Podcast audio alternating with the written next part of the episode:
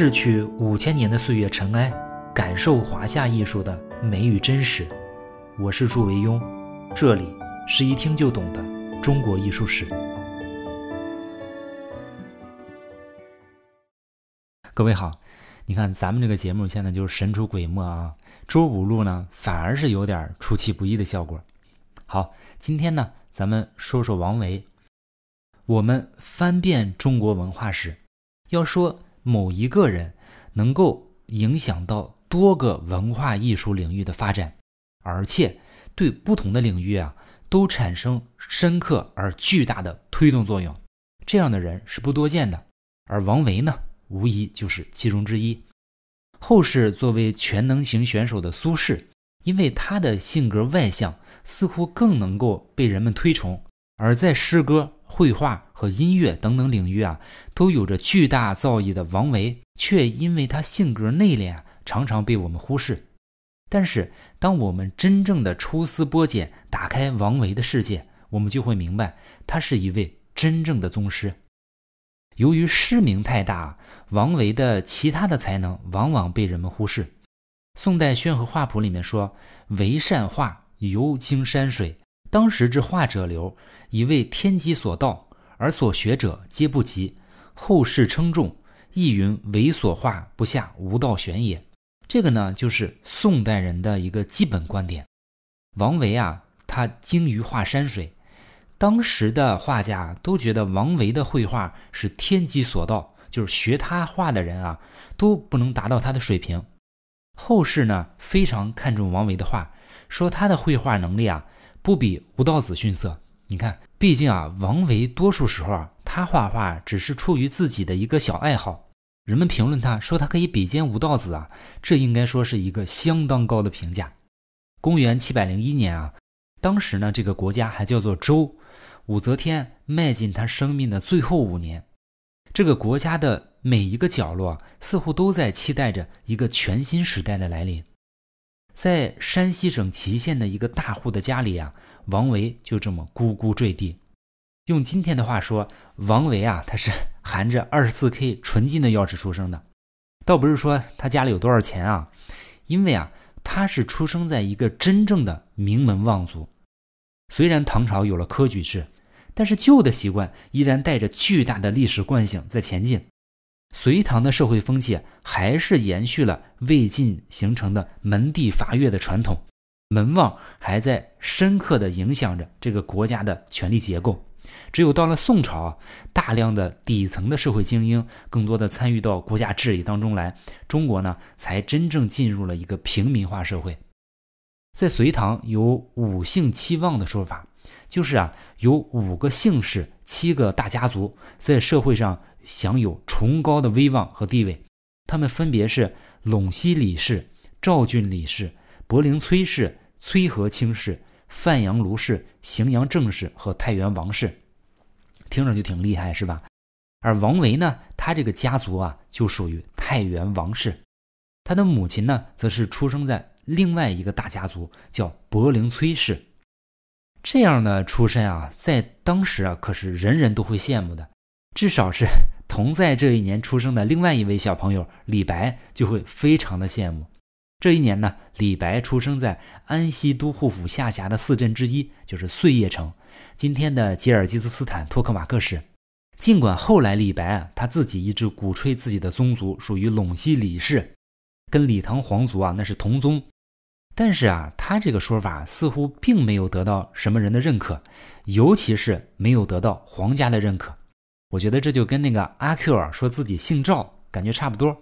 此时的王维绝对不会想到，人生呢就像一部长长的戏，华丽的开局啊，并不能减少他即将遭遇的苦难和心酸。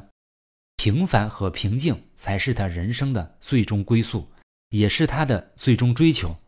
我们纵观王维的一生，他都是在喧哗和动乱中遭受苦难和挣扎，在平静和安宁中得到释放和解脱。而这一切呢，从他的名字上似乎就已经注定了。古人起名字啊，名和字往往都是相关联的。那多数人啊，他都有这种关联。比如我们说，你看张飞张翼德，关羽关云长，赵云赵子龙。你看，你仔细琢磨一下他们这个名字啊，这个名和字之间啊，都存在这样一个规律。据说呢，王维的母亲怀孕的时候啊，就梦到了佛教的维摩诘菩萨，所以呢，就给这个新出生的小男孩取名字叫王维，字摩诘。维摩诘的名字啊，翻译过来就是没有污垢、干净的意思。这似乎就预兆了王维的一生啊，都将努力追求内心的清净。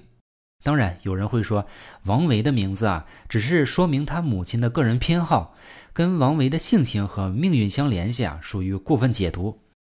但是，同样的一母所生啊，仅比王维小一岁的弟弟王进，他的字呢叫夏清。进呢是指做高官的人，夏清也是周代的一个官职。你看。他的弟弟王进呢，后来做官，他真的就比王维顺利得多。在王维的一生中啊，有三个重要的贵人，都会在他最苦闷、最危急的时候拯救他。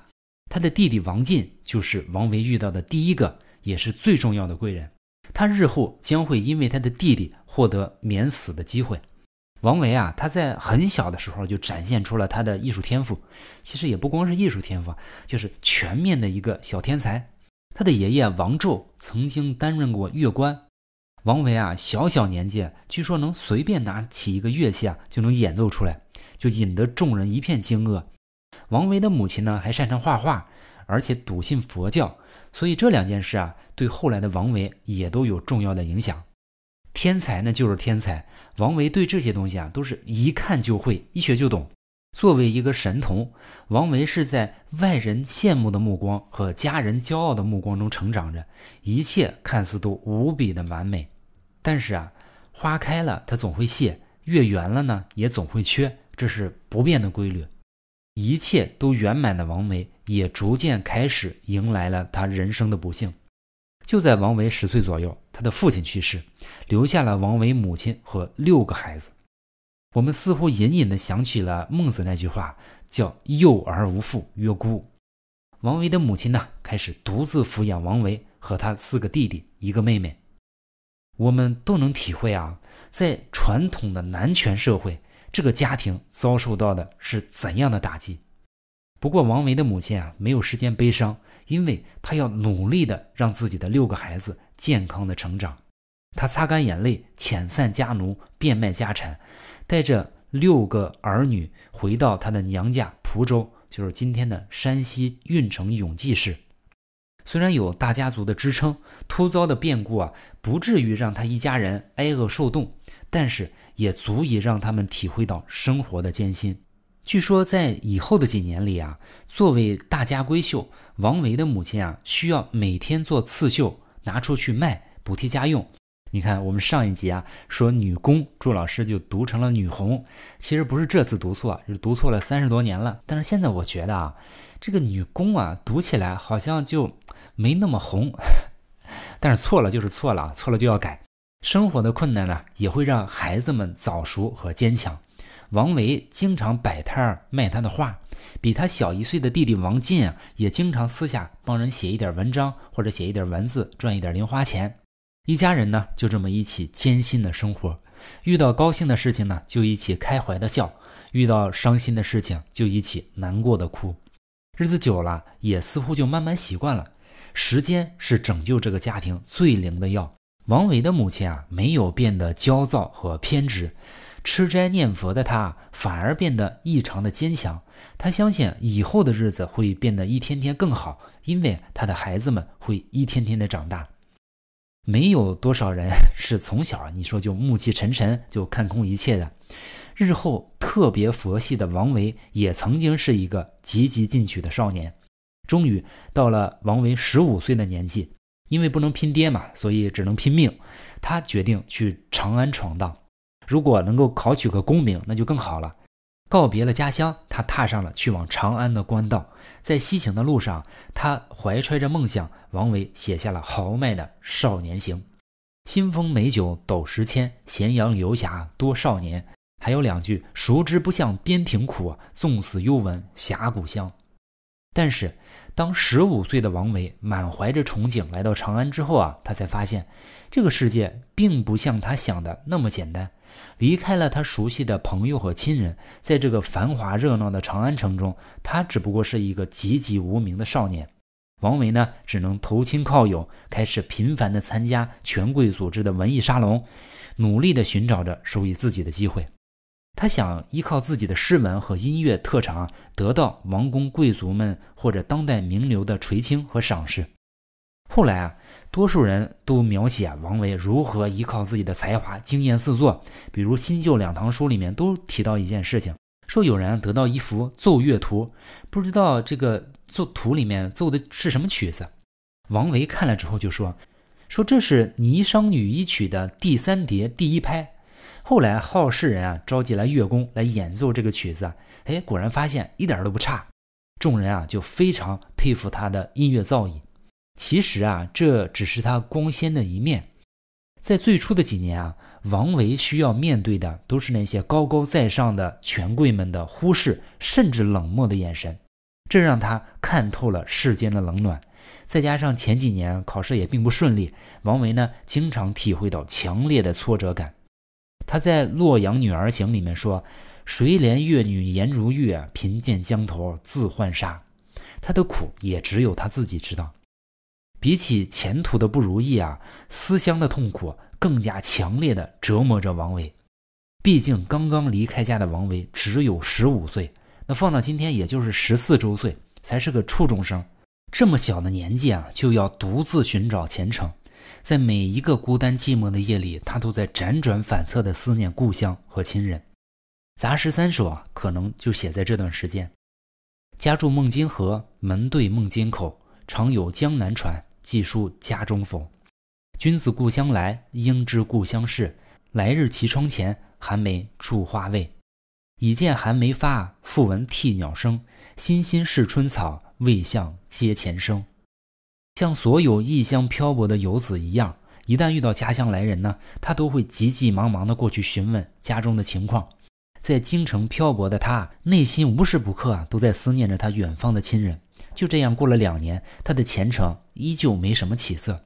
两年之后呢，到了这一年的九月九日重阳节，他想到家乡的兄弟们都在登高，而自己呢却孤身一人，依旧在长安和洛阳之间来回的奔波，禁不住黯然神伤。于是啊，王维就写下了那首著名的诗：“九月九日忆山东兄弟，独在异乡为异客。每逢佳节倍思亲。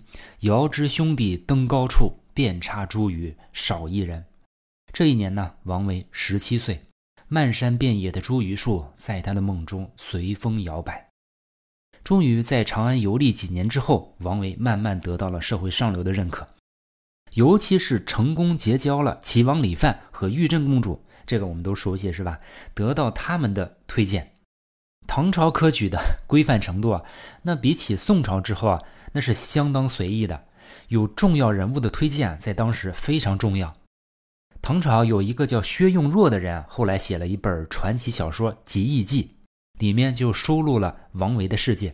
他说：“王维啊，当时在京城以文章和音乐闻名。当时的齐王府啊，是才子们的大本营。王维呢，也特别被齐王李范看中。当时唐代各个州啊，送举子进京考试，会有这么一个单子，把所有的举子都列在上面。但这个单子啊，非常的有讲究，谁列在第一名啊，很重要，被叫做谢头。”当时有个人啊，叫张九高，他走了公主的后门所以呢，这个京兆尹就把这个张九高列在第一名，叫做谢头。王维呢，也也要参加这个科举考试，他就把这个事情就告诉了齐王，他呢也想做这个谢头。于是这个齐王说啊，说公主的势力强大，我的力量还不能跟他相争，但是呢，我可以给你谋划一下。说，哎，我交代你一些事情，你按照我这个准备，五天之后呢，你来见我。王维呢，就按照齐王的吩咐，五天之后做了一系列准备，如期而至。齐王呢，就带着王维一起到了公主的府上。你看，王维风度翩翩，姿态俊美，那站在前排，公主一眼就看见了，哎，看见王维这小伙子长得特别漂亮，非常高兴，说问齐王，说这是什么人呢？齐王说啊，说这是个音乐家。于是呢。他就让王维表演了一段音乐，公主听了之后特别满意。这个齐王又说：“音乐不错，是吧？这个人呢，文章写得更好。”齐王呢就把王维的诗文拿给公主看。这公主看了之后非常惊讶，说：“这中间有一些诗啊，这不是我经常背的吗？我还以为是古人写的，原来是你写的呀。”最终呢，这公主一高兴，就推荐王维做了这一年的谢头。王维呢，也终于守得云开见月明。这个故事啊，不一定靠得住。里面的公主呢，我们也搞不清是哪位公主，反正有人猜测是玉真公主。但是可以肯定的是，就是在这些权贵们的加持下，终于在开元九年，就是公元七百二十一年的时候啊，二十一岁的王维终于考中了进士，据说还中了状元。写“春风得意马蹄疾，一日看尽长安花”的孟郊啊，其实他中进士的时候已经四十六岁了。相比之下，二十一岁的王维啊，那才真正的是春风得意，音乐、绘画再加上诗歌上的才华无与伦比。一时间呢，王维这两个字啊，就意味着品味。他的弟弟王进这个时候也来到京城了，长安那些显贵们啊，都以能请到王维兄弟俩做客为荣。《旧唐书》里面说啊，唯以诗名胜于开元、天宝间，昆仲、宦游两都啊，凡诸王、驸马、豪右、贵士之门，无不伏席迎之。宁王、薛王待之如师友。就在这些王公贵族的家里面，王维和高适、崔颢、裴迪、李龟年等等这些社会的上层名流啊，一起谈笑风生。其中裴迪啊，就是王维生命中的第二位贵人。后面我们还会说到他。王维这个时候充分展现出了他的才华，随意展露出一点点才华都能堪称千古经典佳作。比如像《相思》这首诗：“红豆生南国，春来发几枝。愿君多采撷，此物最相思。”这样深情的文字，再配上李龟年的顶级的音乐水准啊，齐王宅里充满了欢乐。王维考中进士这一年呢，朝廷也因材施用，让王维担任大乐丞，主要负责皇家音乐和舞蹈的排练。对于天才的王维而言啊，这项工作啊，应该说是游刃有余，可以作为后面晋升的跳板。他或许也是这么想的，谁知道呢？上天很快就往他的头上泼了一盆冷水。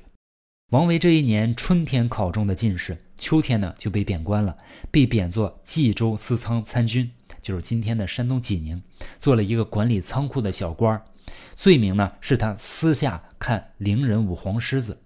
黄因为和皇帝的皇是谐音，意味着至尊。在当时的礼制规定啊，这个黄狮子啊，只有在皇帝到场的时候你才可以舞动，平时彩排的时候是不可以穿这个的。二十一岁的王维啊，还是太年轻，太任性了，他为自己的任性付出了代价。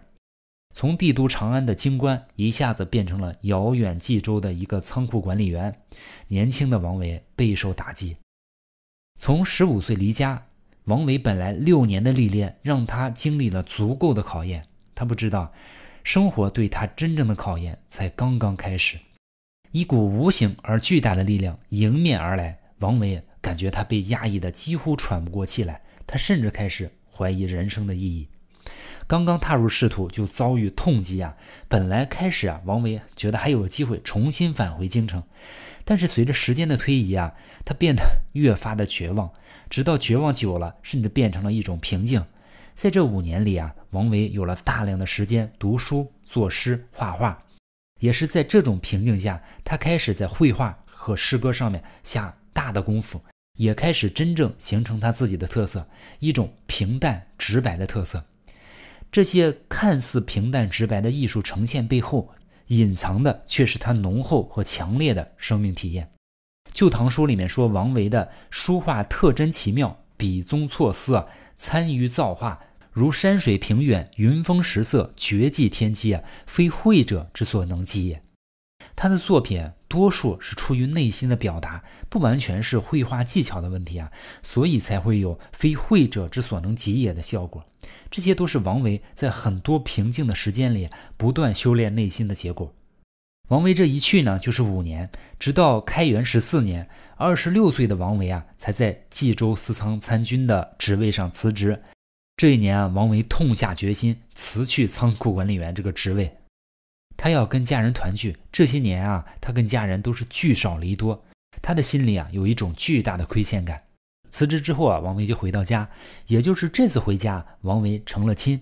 我们没有找到关于王维妻子的资料，但是如果从后面即将要发生的事情反推，王维应该跟他的妻子感情很好，琴瑟相和。对于王维来说啊，人世间最幸福的事情可能莫过如此吧。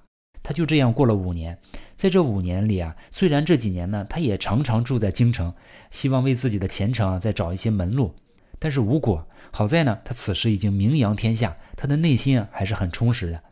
正当而立之年，他的幸福达到了顶点，因为他终于要做父亲了。浓烈的幸福啊，充满了他内心的每一个角落。他甚至觉得眼前的幸福让过去的苦难都不值得一提。然而，王维不会想到，命运没有允许他得到更多，而是让他在一瞬间几乎一无所有。到了开元十九年，三十一岁的王维啊，就像曾经的欧阳询的父亲一样，在产房外焦急而难熬地等待着，里面不断传出来剧烈而长久的哀嚎，而欧阳询的故事也没有再次上演。难产最终夺走了大小两条生命。如果不是之后还有一个唐伯虎啊，我们之后还会说到，怕是没有谁能跟此时的王维比惨。所以，日后当死亡的威胁降临到他自己头上的时候啊，王维也没有表现出太大的恐惧。有人说啊，人有三件事情是无法隐藏的：贫穷、咳嗽和爱。你可以用自己不喜欢的方式赚到钱，也可以用自己不相信的药治好病，但是你无法从自己不爱的人身上获得幸福。从此以后三十年，王维独居，终身未娶。王维似乎走上了万丈云端之后一脚踏空，之后就彻底落入了万劫不复。从此以后，王维的诗歌里“空”这个字啊，经常频繁的出现。人闲桂花落，夜静春山空。月出惊山鸟，时鸣春涧中。空山新雨后，天气晚来秋。明月松间照，清泉石上流。一切都是虚无的、变化的。如果上天注定让他一无所有，让他忍受痛苦和孤独，那他不再续曲，也许是再也不愿意连累别人。他只要静静地欣赏山涧的水流、山头的云雾，听鸟叫虫鸣，看叶落水流。